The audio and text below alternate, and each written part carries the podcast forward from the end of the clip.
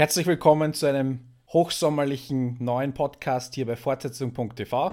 Mein Name ist Harry List und mit mir dabei wieder mein Game of Thrones Freund Olaf Schmidt. Hallo. Hallo, grüß dich. Wir haben ja äh, zehn Wochen lang Game of Thrones gemacht. Leider hast du die letzte Folge verpasst. Das stimmt, aber äh, ihr wart ja in Vertretung auch sehr, sehr gut. Ich musste ja gar nicht dabei sein. Ja, große Empfehlung noch für die Leute, die sich Game of Thrones vielleicht aufgehoben haben, um es im Paket zu schauen was gar nicht so wenige sind, auch in meinem Umkreis. Ist alles noch da. Fortsetzung.tv. Ich würde es genauso machen, wenn ich hier nicht podcasten würde, muss ich sagen. und äh, weil uns hier in Mitteleuropa äh, noch nicht äh, heiß und schwül genug ist, haben wir uns eine Serie vorgenommen, die an einem Ort spielt, wo es auch die ganze Zeit heiß und schwül ist, was sich in sehr schönen Schweißbildern auf dem Hemd von Hauptdarsteller Kyle Chandler immer abbildet. Aber keiner hat gesagt, dass Schwitzen unanständig ist. Wir reden über Bloodline, eine Netflix-Serie, für die, die es nicht kennen. Wir werden das wieder in äh, Paketen machen. Wir werden ein spoilerfreies erstes Paket machen und dann werden wir einen klaren Schnitt setzen und sagen, ab jetzt äh, für alle, die ein bisschen tiefer mit uns gemeinsam diese Serie ergründen wollen. Bist du damit einverstanden? Äh, jetzt habe ich ja keine Chance mehr, Nein zu sagen. Jetzt läuft ja die Aufnahme schon. also. Du kannst. wahre deutsche Frage. Ja, okay. Herr äh, General, dann machen Sie mal.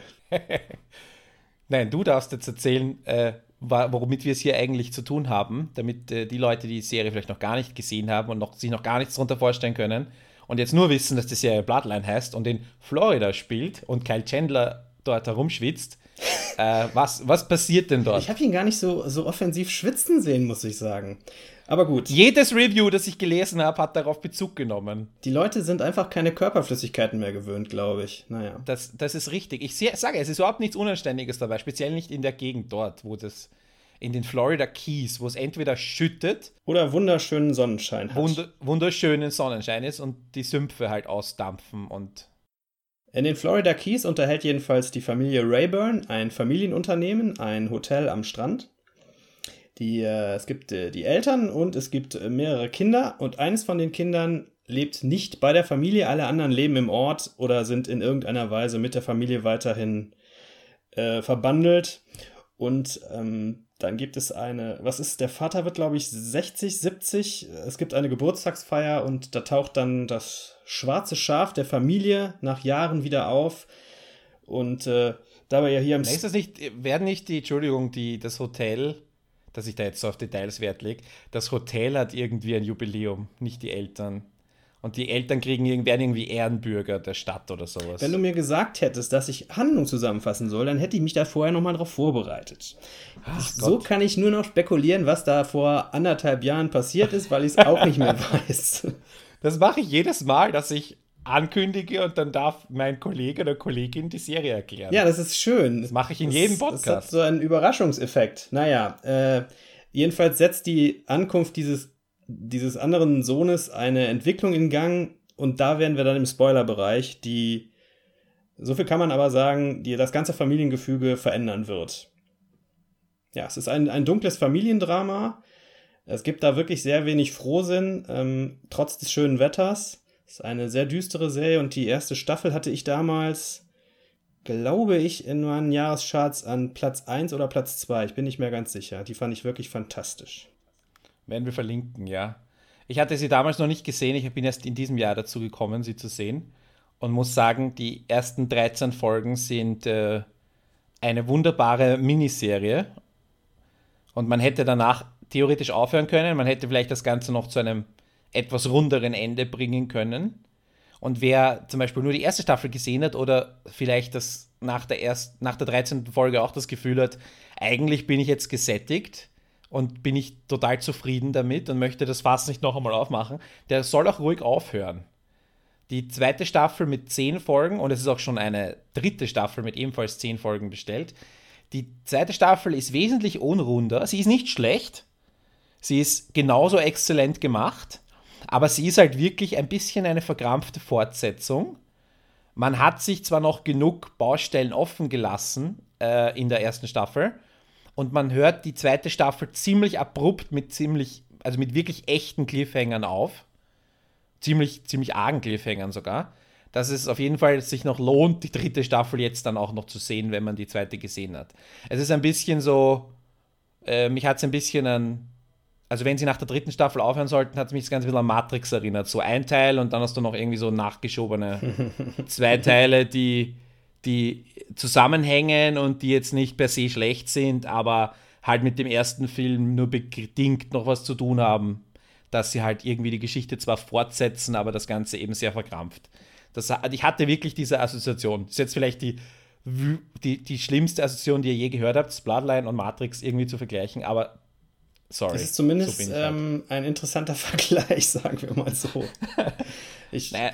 Der Bewertung im Großen und Ganzen würde ich mich aber soweit anschließen. Ich ähm, war aber trotzdem dann davon angetan, was die Autoren dann aus den Figuren noch rausholen, um die Geschichte halt fortzusetzen. Das fand ich dann doch ganz spannend, muss ich sagen. Ich war auch ähm, einer der Fraktionen, die gesagt hat, nach der ersten Staffel, das hätte jetzt gereicht, mit einem vielleicht, wie du auch schon gesagt hast, etwas runderen Ende. Weil da bauen sie ja eigentlich am Ende der ersten Staffel schon einen kleinen Cliffhanger ein, um in der zweiten noch weitermachen zu können.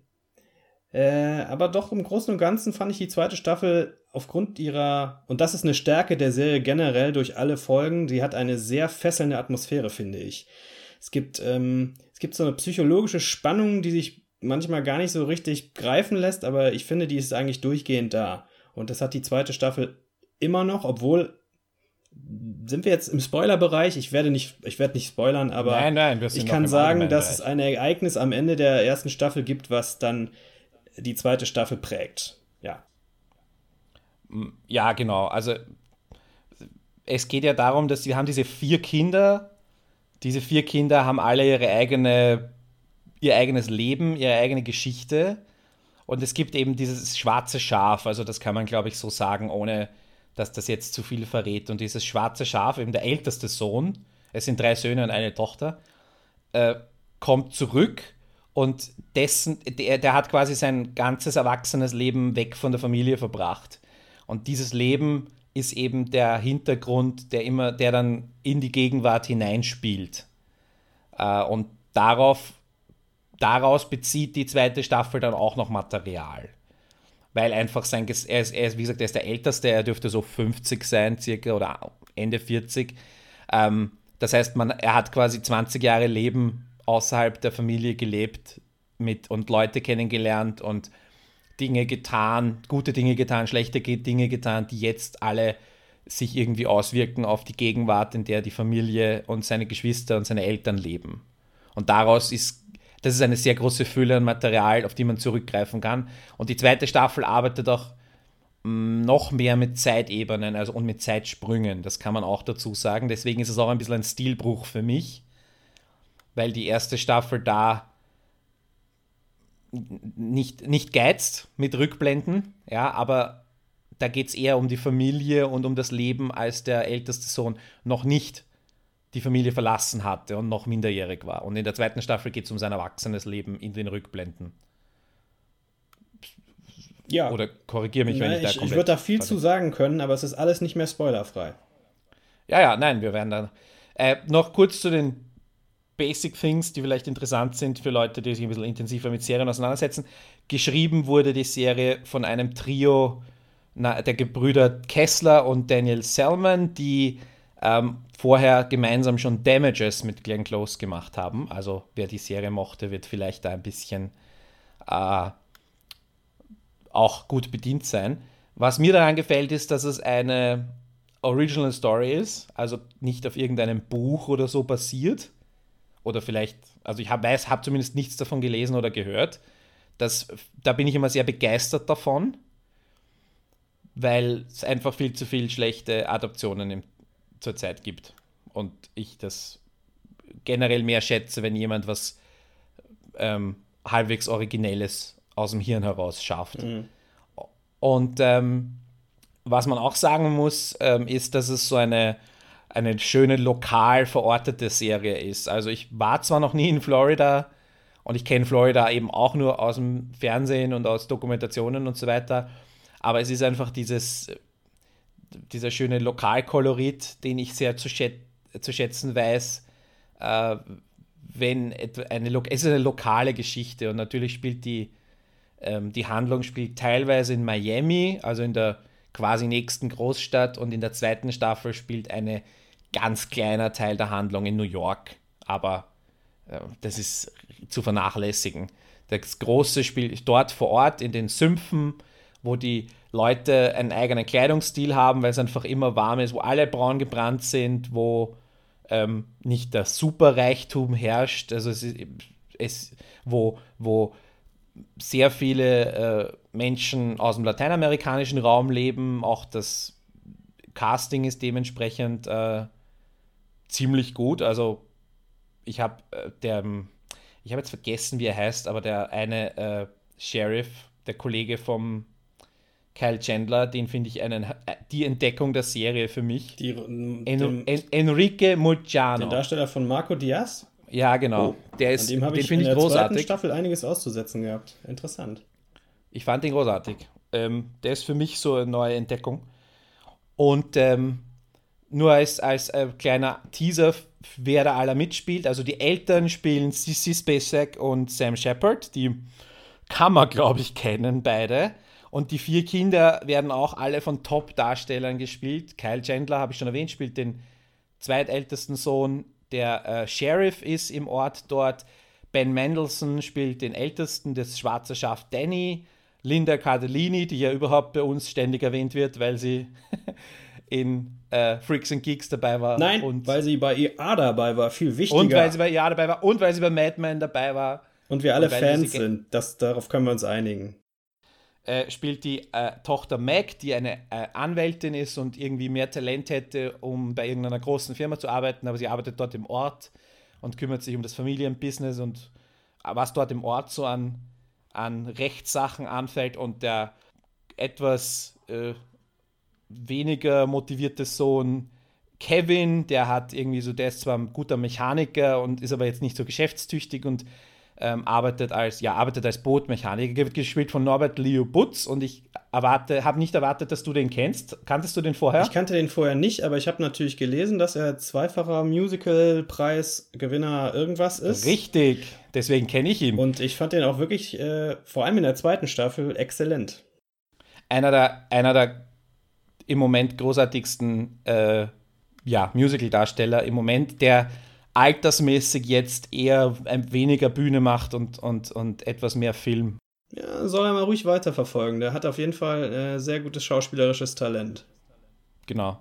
Und falls Sie eine Musical-Episode machen wollen, haben Sie äh, den richtigen Mann davor, dafür. Unter anderem hat er einen Tony bekommen für die Rolle, die Tom Hanks gespielt hat in Catch Me If You Can, das sie dann für die Bühne adaptiert haben wie heißt der Film? Catch Me If You Can, heißt die so, ja genau. Und das Musical auch so. Das ist ein, ein tolles Musical, kann ich empfehlen. Da hat er einen Tony bekommen, unter anderem dafür. Und ja, soviel dazu. Und jetzt gehen wir in den Spoiler-Teil und reden über die Handlung und über die, auch über die Abgrenzung erste Staffel, zweite Staffel. Beziehungsweise was wir von der dritten Staffel erwarten. Also, große Empfehlung für die erste Staffel von uns beiden, kann man glaube ich sagen. Ja. Zweite Staffel, wer möchte, ist auf jeden Fall, äh, es sind keine verschenkten, es ist keine verschenkte Zeit. Und viel Spaß damit und jetzt aufhören oder weiterhören. Wir brauchen irgendwie so eine Zwischenjingle. Ich glaube ja sowieso nicht, dass jemand, der die erste Staffel bis zum Ende schaut, und das werden auch nur Leute sein, die das genauso gut finden wie wir, dass du dann aufhörst. Du willst ja dann wissen, was, was danach passiert. Glaubst du? Glaub schon, also ich mein, natürlich. Ist, ja. Man will doch wissen, wie es mit den Figuren weitergeht. Man hat ja schließlich in der ersten Staffel 13 Folgen lang ein bisschen unter einer Stunde noch äh, investiert. Das ist ja schon so, dass einem die Figuren da sehr nahe gekommen sind. Weil die ja auch sehr gut ausgearbeitet sind einfach und viele Facetten haben. Und was mich am Anfang irritiert hat, ich bin immer skeptisch, wenn etwas erzählt wird. Aber ich finde die Erzählung oder John, also John, Kyle Chandler, erzählt ja so sehr kryptisch mhm. ähm, über den, den, seinen. Den Off-Kommentar meinst du quasi, ja. Genau. Der sich ja dann am Schluss der, äh, der Staffel als äh, eine Rede herausstellt, die er selber hält. Genau. Das fand ich genial. Fand ich auch gut. Passend. Sehr also, schöne Idee. Man muss immer skeptisch sein, wenn, wenn Erzähler äh, auftreten. Und diese, allein das, wie das anfängt, ich muss das vorlesen, weil es einfach großartig ist. Oder ich würde es gerne einspielen. Ich weiß nicht, ob man das machen darf, aber ich glaube nicht. Dieses Sometimes you know something's coming, you can feel it in the air, in your gut und so weiter. Und er, er redet dann, äh, es endet dann damit, That's how I felt when my brother came home. Und es geht um diesen Bruder und diesen Bruderzwist und das ist ganz, ganz merkwürdig. Und was auch total genial ist, als der Bruder ähm, Danny im Bus sitzt und, zu sich zu, und mit diesem einen Mädchen irgendwie so flirtet.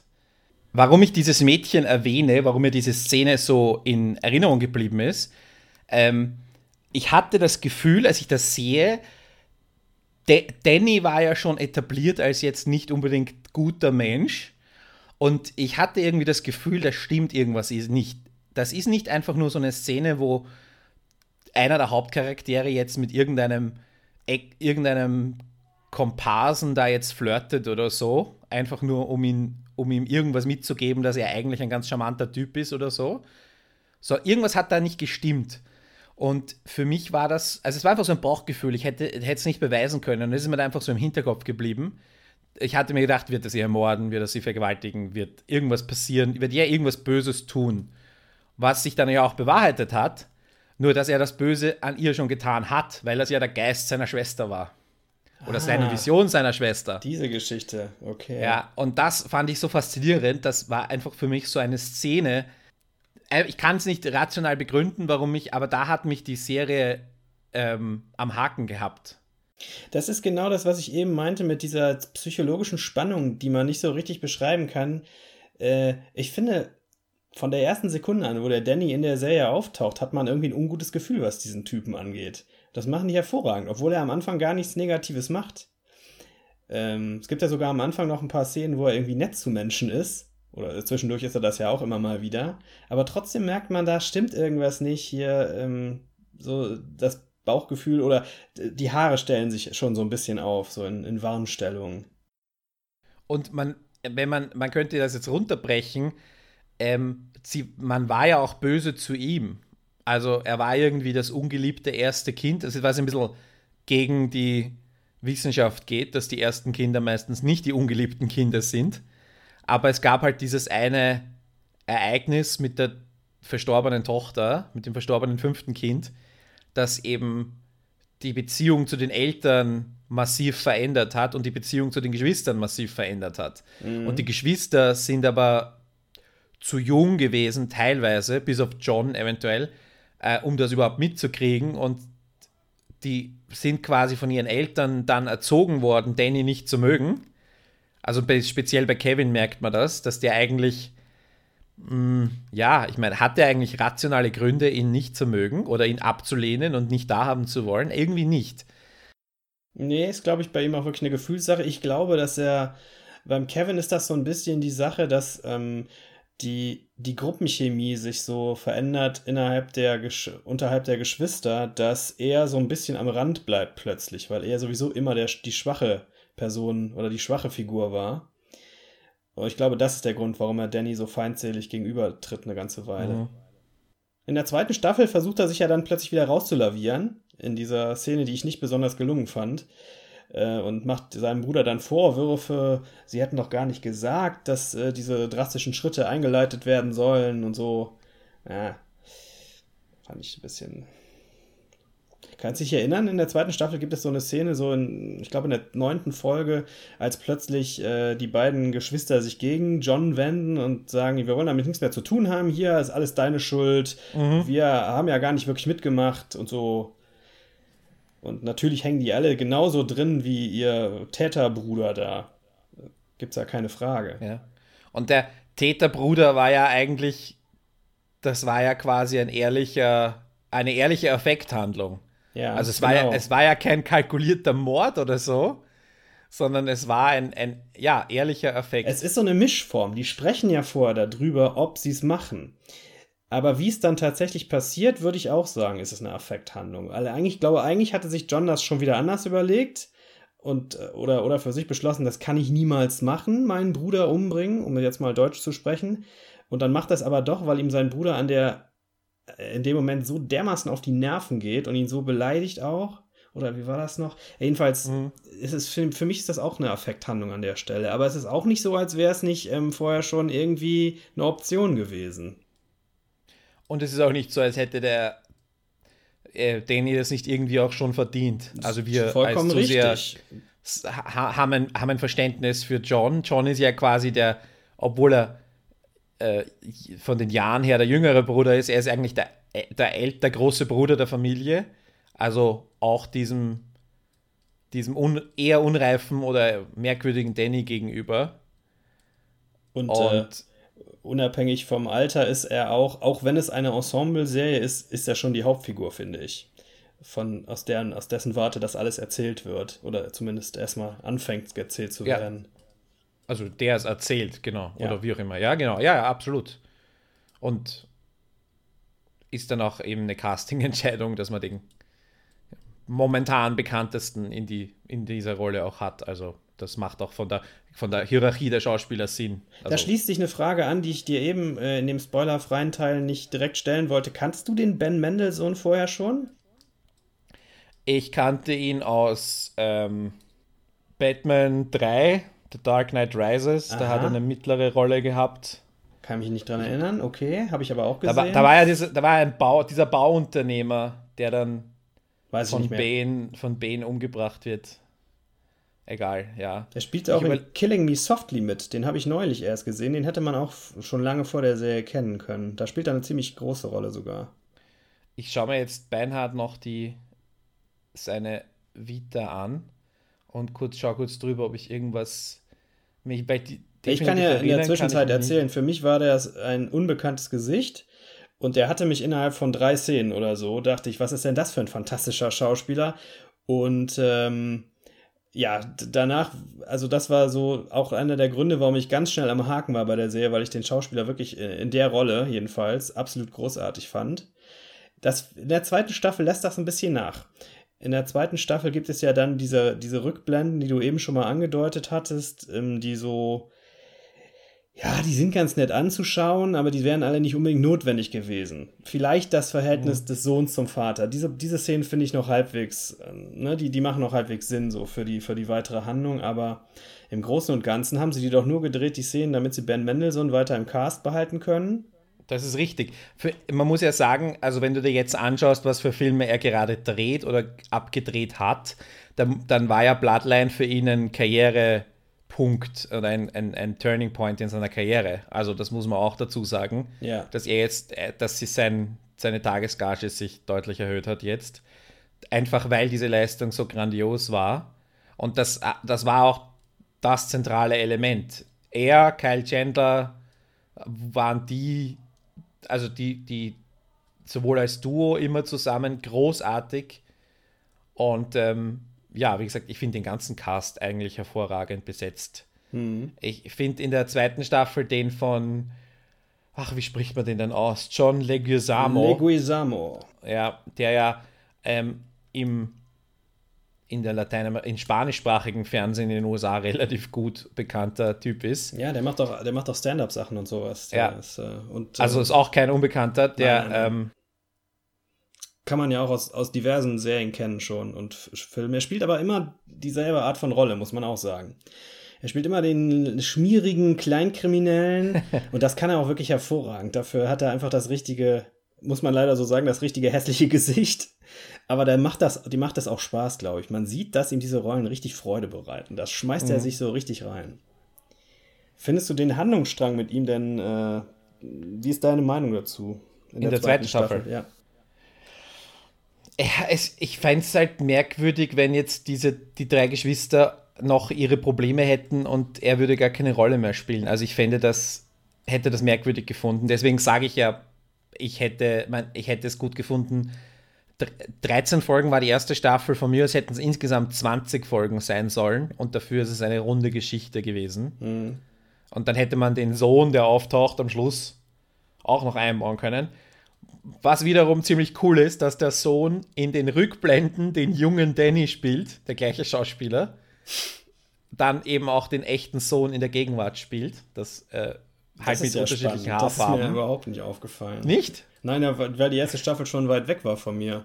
Also, nein, das ist so das war ziemlich großartig, finde ich. Also diese, weil es gibt ja doch relativ viele Szenen mit dem jungen Danny.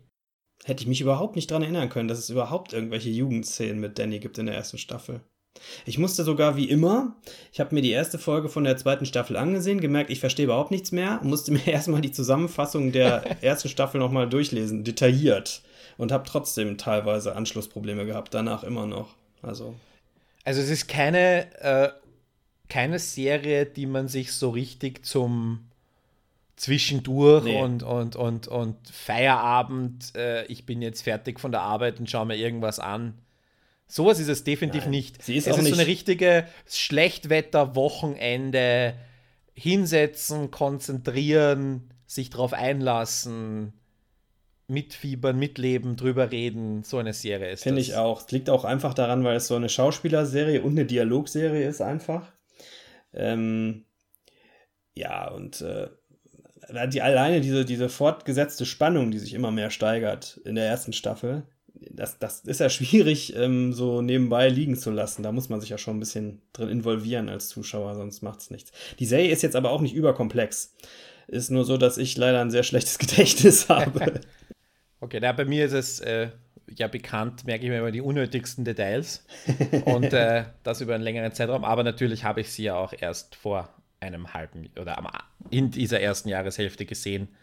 Also ist noch nicht so lang her. Und die zweite Staffel ja auch, habe ich auch erst im März äh, ist sie erschienen. Also ja. auch ne, die nächste Staffel, dritte Staffel wird wieder im März erscheinen. Also Ja, lass uns doch noch einen Moment über Leguizamo in der zweiten Staffel sprechen. Da könnten wir auch über den Handlungsstrang mit der Mutter sprechen. Also mit der Mutter von äh, Dannys Sohn.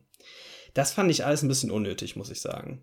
Das war ganz nett anzuschauen, aber irgendwie, für mich lief das so neben dem Rest her und führte zwar dann irgendwie dann da rein auch später, aber so richtig überzeugend fand ich beide Figuren nicht. Die Schauspieler hervorragend beide, aber die Rollen, hm, weiß nicht.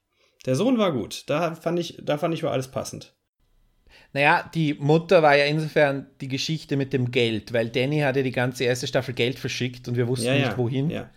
Und das war ja quasi die Auflösung dieses, dieses Rätsels.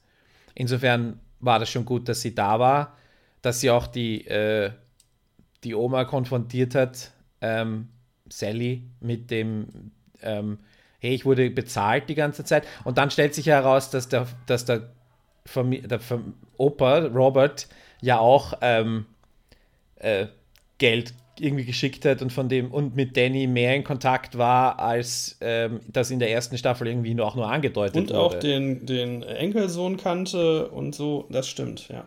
Ja. Also, das, äh, da gab es ja, das, deswegen sage ich ja, es war genug offen, was man irgendwie noch hätte, äh, da, damit es eben eine zweite Staffel geben kann, aber man hätte das, wie gesagt, auch irgendwie abschließen können. Mhm. Ich sag mal, drei, vier Folgen hätte gereicht, noch zusätzlich. Oder vielleicht, wenn man jede Folge zehn Minuten länger gemacht hätte, vielleicht wäre es sich dann auch ausgegangen. Also, aber ja, ich beschwere mich nicht, dass es eine gute, eine gute Serie gibt, die äh, von mir aus ein bisschen ab, abnimmt in der Qualität, aber prinzipiell funktioniert. Es sind ja auch noch zwei andere groß äh, bekannte Schauspieler, unter Anführungszeichen, die ähm, in der zweiten Staffel dazukommen und ja auch ähm, wirklich eine sp spannende kleine äh, Elemente reinbringen. Das eine ist Bo Bridges, der so einen, äh, was ist er, Unternehmer, aber er ist halt so einer, der immer so spendet für Wahlkämpfe.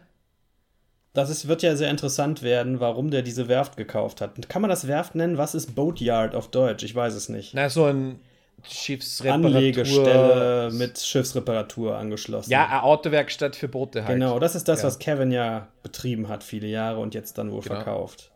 Ja. Ich glaube, der Typ äh, handelt im großen Stil mit Drogen. Das ist so meine Vermutung. Es würde auch naheliegend sein, weil die Verbindung zu Kuba ist ja da. da. Deswegen sind ja auch die ganzen Latinos in der Ecke, das sind alles Kubaner. Ist ja direkt auf der anderen Seite von Genau. der Meeresenge da. Die andere, ähm, der andere bekannte Schauspieler fällt mir jetzt allerdings nicht ein. Jetzt bin ich selber gespannt. Das ist der, der den Sheriff spielt. Ach, David Sayers. David Sayers, genau, ah. den man ja kennt Boah, aus, äh, aus trashigen Schrottfilmen vor allem. okay. So wie äh, Skyline, den ich äh, sehr dringend empfehle, wenn man wieder einen richtig schlechten Alien-Film sehen will, der aber trotzdem irgendwie unterhaltsam ist. Okay, notiert. Wirklich kein guter Film, aber der hat seine Momente und da spielt David Sayers eine größere Rolle. Okay, ich fand ihn, mein, das erste Mal, dass ich ihn wahrgenommen habe, war in Oz. Da war ja, er ja, der natürlich. Anführer der Latino-Gang und in Dexter als, äh, wie hieß er? Angel hieß er. Habe ich nicht ich, gesehen, weiß ich nicht. Ja, aber na gut, in, in, in Dexter sind ja, glaube ich, drei, mindestens drei Hauptrollen aus Oz sind dann Hauptrollen in Dexter geworden. Also da gab es irgendwie so einen fließenden Übergang. Was meinst du denn, ähm, bei David Sayers weiß man ja nie so genau, ob die Rollen, die er spielt, ob die irgendwie sympathisch sein sollen. Glaubst du, der Sheriff sollte uns eigentlich sympathisch sein oder eher so ähm, ambivalent schmierig?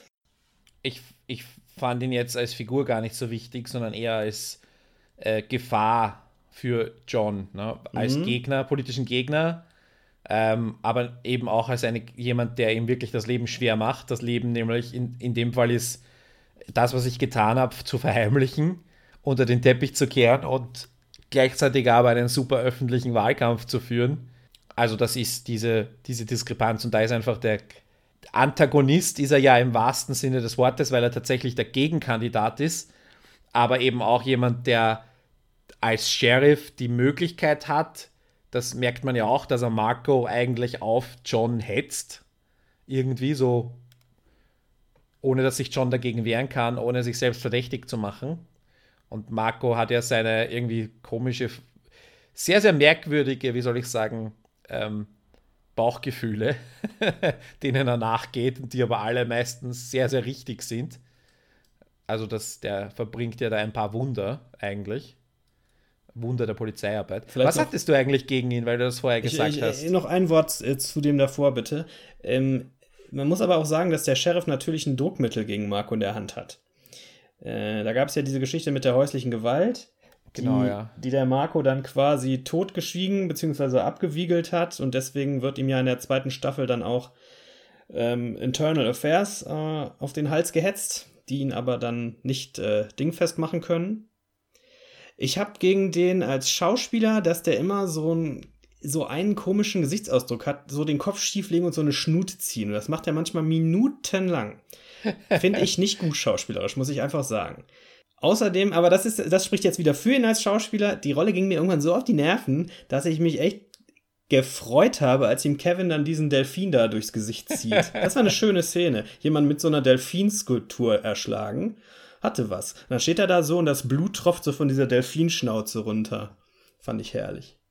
Also im Sinne von nicht, ich habe mich total im amüsiert, weil es ein düsterer Moment war, wie alles in der Serie eigentlich düster ist, aber das passte irgendwie so gut. Der Kevin ist ja eigentlich so eher der harmlosere Typ gewesen bis dahin. Und deswegen äh, passt es nur, dass er irgendwie auch so eine niedliche Waffe quasi nimmt. Das steht halt so rum.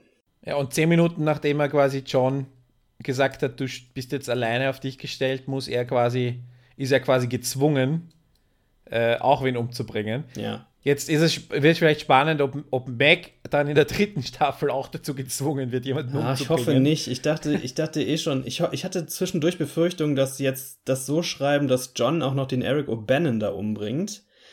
Das hätte ich wirklich, äh, das hätte ich sehr, sehr gezwungen gefunden. Bin dann froh, dass es nicht so gekommen ist. Einer von zwei Schauspielern übrigens in dieser Staffel, der Eric O'Bannon-Darsteller, Jamie McShane heißt der, die ja. jetzt dadurch, dass das Charisma von Ben Mendelssohn fehlt, der ja alle anderen an die Wand gedrückt hat in der ersten Staffel, schauspielerisch, finde ich, äh, so seine Momente hat und äh, so scheinen kann. Und man merkt plötzlich, ach, guck mal, was seine Nebenrollen auch für tolle Schauspieler sind.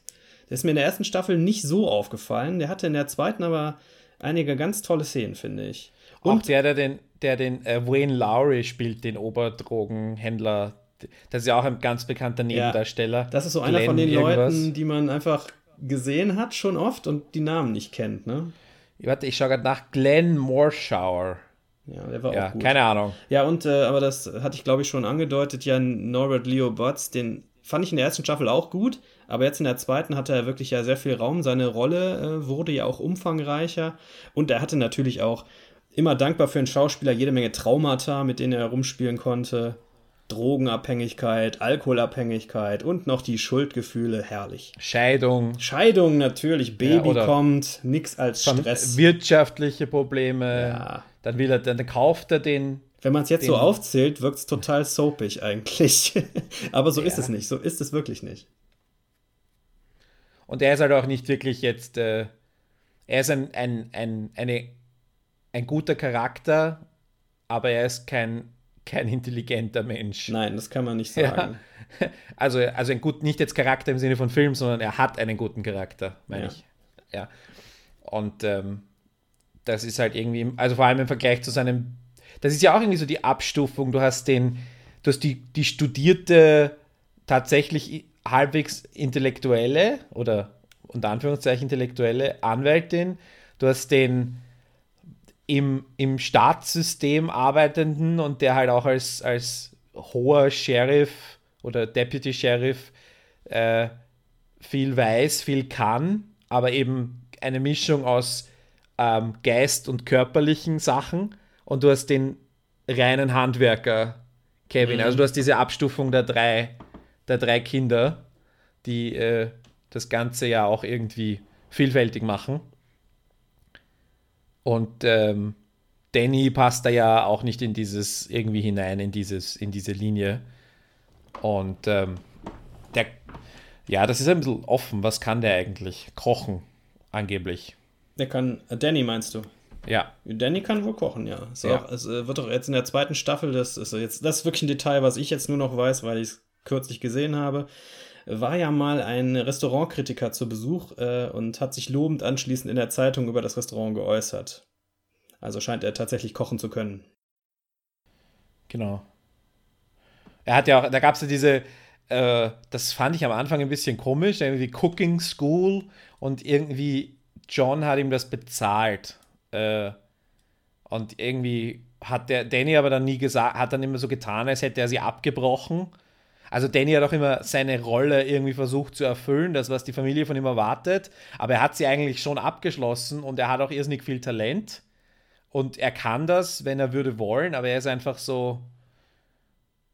Er, also ich habe das Gefühl, diese Rollen gibt es öfter. Leute, die gar nicht, gar nicht erfolgreich sein wollen, sondern die irgendwie von der Umwelt als Versager abgestempelt werden und sich dann in diese Rolle hineinfügen. Mhm. Ja, und Danny habe ich das Gefühl, ist auch so einer, der irgendwie bewusst das drauf anlegt, weil wenn er äh, oder es, oder es bewusst tut, oder teilweise bewusst, weil wenn er es darauf angelegt hätte, hätte er ja, keine Ahnung, das Hotel übernehmen können oder wirklich seinen, seinen Platz in der Hotelfamilie wieder einnehmen können und ein wertvoller Mitarbeiter sein können. Und das war er ja punktuell auch, aber ich meine, wenn er dann anfängt, Drogen durchs Hotel zu schleusen und so und, mhm. und dann ist das halt. Das, das, ging bei Danny aber auch erst ab einem gewissen Punkt, als er ein gewisses Alter erreicht hat. Denn äh, der hat ja nun wirklich ein schweres Problem mit seinem Vater. Das äh, zieht sich ja durch die Serie und ich glaube ja auch, dass das so ein bisschen die Aussage, wenn man so möchte, der Serie ist, dass sich Gewalt immer weiter vererbt und alle mit reinzieht, die da drumrum sind auch. Äh, vom Vater quasi ist die erste Gewalt ausgegangen in der Handlung die wir aber erst in Rückblenden dann später erläutert bekommen. Das zieht sich dann bis zum Sohn durch und in die nächste Generation auch schon wieder. In den Sohn von Danny, der dann ja quasi aus Wut den Laden von seinem Vater abgefackelt hat. Finde ich sehr interessant, die, äh, diese, diese Ausgangslage da. Mhm.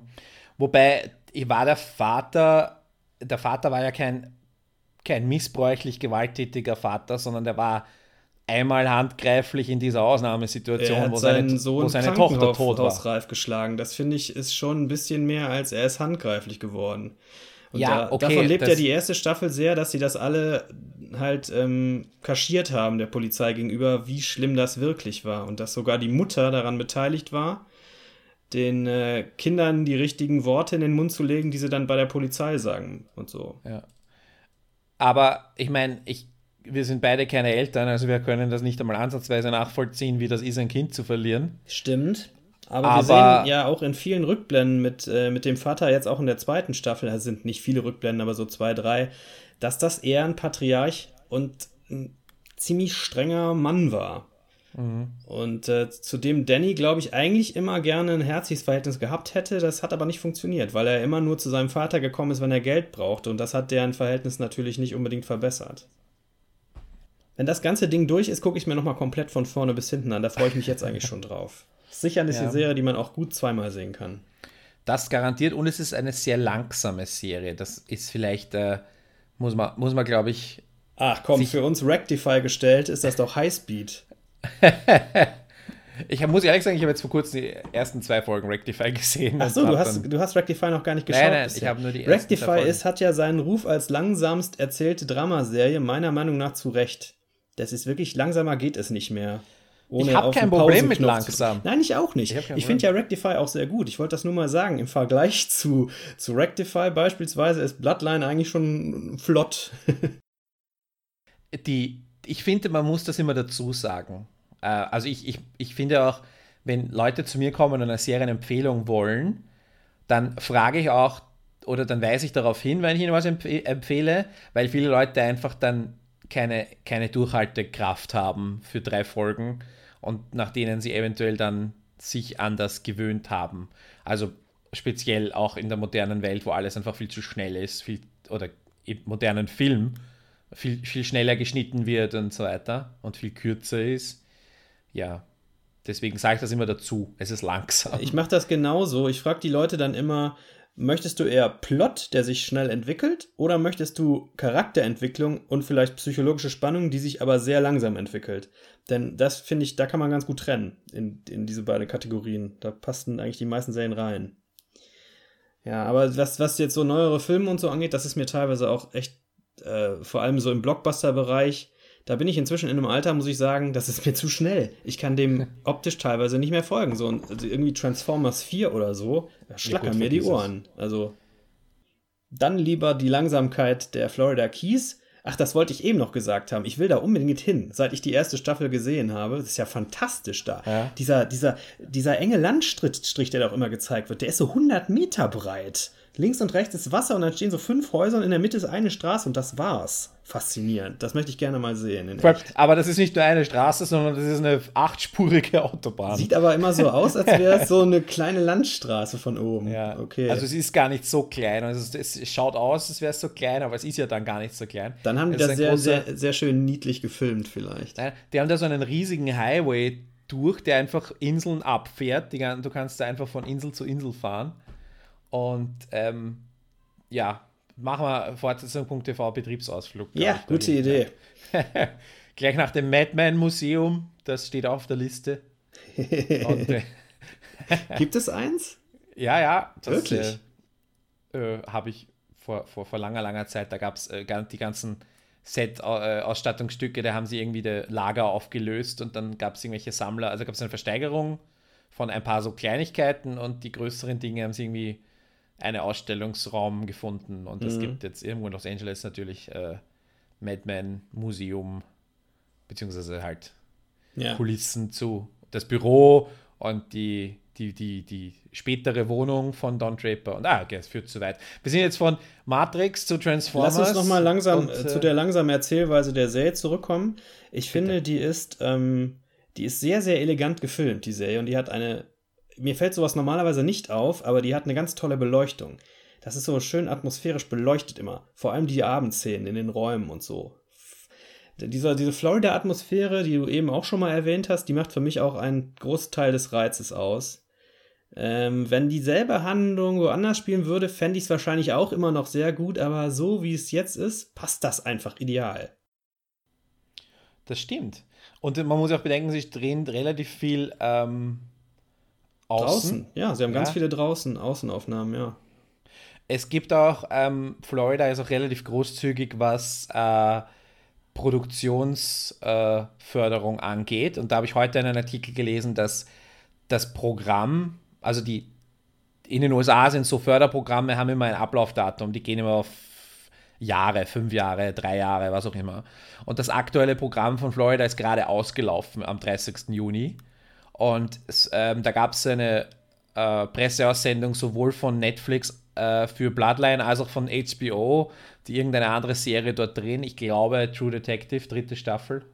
ähm, dass Ach nee, gibt es wirklich eine dritte sie- Staffel? Wie dass sie, äh, ich weiß nicht genau, ich habe, vielleicht irre ich mich auch, vielleicht irgendeine andere Serie, dass sie auf jeden Fall weiter in, Kali in, Ka- äh, in ich kann nicht Kalifornien, Florida drehen werden. Ähm, also ja, wie gesagt, man kann das jetzt nicht mehr herschenken, weil es wirklich eine tolle, tolle Kulisse ist. Und ich, ich bin auch sehr froh, wenn endlich mal was außerhalb von Los Angeles und New Ja, York ganz spielt. genau, sehe ich ganz genauso. Deswegen finde ich es auch so schade, dass bei Halt and Catch Fire die Handlung jetzt von Texas nach, äh, nach Kalifornien umzieht in der dritten Ja, aber das Staffel. macht ja Sinn. Das macht Sinn, in der Tat, Und- klar, aber dann kommen halt wieder die tot gefilmten äh, Silicon gehen, Valley-Aufnahmen. ja, sie gehen, ja, aber sie gehen ja nicht nach Los Angeles. Silicon Valley ist Gut, ja weit okay, weg. aber ich meine, Los komm, Angeles. Kalifornien äh, seit 50 Jahren in jedem zweiten Spielfilm rauf und runter gefilmt. Ja, aber San Francisco zum Beispiel ist verhältnismäßig selten. Inzwischen, Ich meine, aus den oft 70ern genug, fallen mir sofort, naja, lassen wir das. Das führt jetzt zu weit. Ich erinnere mich an irgendwie so einen Eddie Murphy-Film mit, äh, da ist irgendwie so ein Geiselverhandler und da gibt es so geile Action-Szenen mit diesen, mit der Straßenbahn. Hm. Das war so auch so ein 90er-Jahre-Actionfilm. Und natürlich The Rock. ja, man nicht vergessen. The Rock, einer der, Meist, der jüngeren Meisterwerke. Ja, Michael Der, Bay, gut, das also war die guten Zeit, Michael als Michael. Bay noch halbwegs erträgliche Filme gedreht hat. Das muss man Das ja ganz fairerweise sagen. Das lag aber daran, dass einer der Drehbuchautoren Quentin Tarantino heißt. Ne? Ah, das wusste ich gar nicht. ja, ist auch uncredited, aber er war dabei, einer von den. Naja, wollen wir jetzt aufhören, bevor wir noch mehr über Michael Bay reden, weil sonst. Ja, lass Ähm. uns aufhören, über Michael Bay zu reden. Wir, Ja, sollen wir vielleicht überlegen, äh, noch einen Ausblick machen, was in der dritten Staffel passieren könnte? Ich äh, weiß es nicht so richtig, muss ich sagen. Ich habe auch ehrlich gesagt nicht drüber nachgedacht. Also, ich, es, wird, es wird so weitergehen. Sie werden. Äh, sie haben jetzt noch einen zweiten Mord zu vertuschen. Ich glaube, dass Kevin seinen. Kevin wird noch eine Weile das mit sich herumtragen, wird vielleicht wieder abstürzen, wieder seine, sein, sein Business und seine Ehe noch weiter in die Scheiße reiten und ähm, sich dann irgendwann seinem Bruder anvertrauen. Der Bruder wird das dann wieder regeln und sie werden dann wieder zu dritt versuchen, das zu regeln. Ich ist mir natürlich- gut vorstellen, dass Kevin dafür die Verantwortung jetzt übernimmt. Ähm, vielleicht nicht verrät der Polizei warum, aber ich glaube schon, dass er denen sagt, ich war's. Hab ich so ein Gefühl. Weil die Persönlichkeitsentwicklung das einfach hergeben würde, weil er so oft in den letzten Folgen sagt, ich kann nicht mehr lügen, ich halte das nicht mehr aus. Hm. Spekulation, wir werden es sehen. Und wir wissen ja, dass, dass John ja dieses äh, ist, war so ein Security-Video äh, gefunden hat, wo quasi bewiesen wird, dass sie alle drei irgendwie was. Den Punkt finde ich auch nicht so gut übrigens. Fällt mir gerade noch ein, wo du es ansprichst, diese praktisch eingebaute Figur, dieses Ex-Marine, der da äh, mit seinen tollen Funkgeräten sich überall mal eben so einwählen kann und irgendwelche praktischen Sachen rausfinden kann. Äh, ja. Sehr schön ist allerdings die Idee gewesen tatsächlich, dass John zufällig da an der Straße vorbeifährt, wo er dann damals war, nachdem er Jenny, äh, Danny umgebracht hat und feststellte, scheiße, hier sind Kameras. Was haben die damals wohl aufgezeichnet? Das wäre nicht gut und so. Und ich meine, er hat das Material, aber er kann es ja nicht vertuschen, weil das wird ja auf irgendeinem Server oder so liegen. Wird noch, das wird noch spannend werden, glaube ich. Ich glaube, sie werden alle im Knast sitzen am Ende der dritten Staffel. Glaubst du, dass die Serie dann aus ist? Ja. Nach der- Ich hoffe, dass die Staffel, dass die dritte die letzte ist, ja. Ich finde es sehr gut. äh, Die erste, die, also die erste ist phänomenal, die zweite ist ganz nett, ganz gut im Vergleich.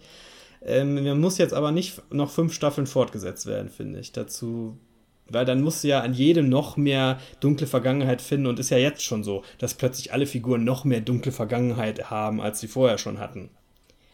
Fände ich ein bisschen zu dick aufgetragen, glaube ich. Ja, wahrscheinlich macht zehn, zehn Folgen Hm, Und dann und war's ein, ein, rundes Ende. Genau. Ja, freuen wir uns drauf. ja, schauen wir uns nächstes Jahr vielleicht nochmal die dritte Staffel zusammen an und äh, unterhalten uns wieder drüber. Genau. Wir freuen uns äh, immer über Feedback hier äh, auf fortsetzung.tv unter dem Artikel oder auf Facebook haben wir eine äh, gleichlautende Facebook-Seite. Auf Twitter eigener Fortsetzung, Fortsetzung TV oder an mich direkt, at Harry Lee. Du bist ja wieder nicht auf Twitter, du alter ja, Mann. Ich bleibe auch Und, weiterhin fern. Genau. Vielleicht irgendwann. Und äh, wir freuen uns, äh, wenn ihr weiter bei uns lest und hört und äh, Feedback alles erlaubt. Noch einen schönen Sommer, egal ob in M Mitteleuropa oder in den Florida Keys. Sonnencreme nicht vergessen. Tschüss. Ciao.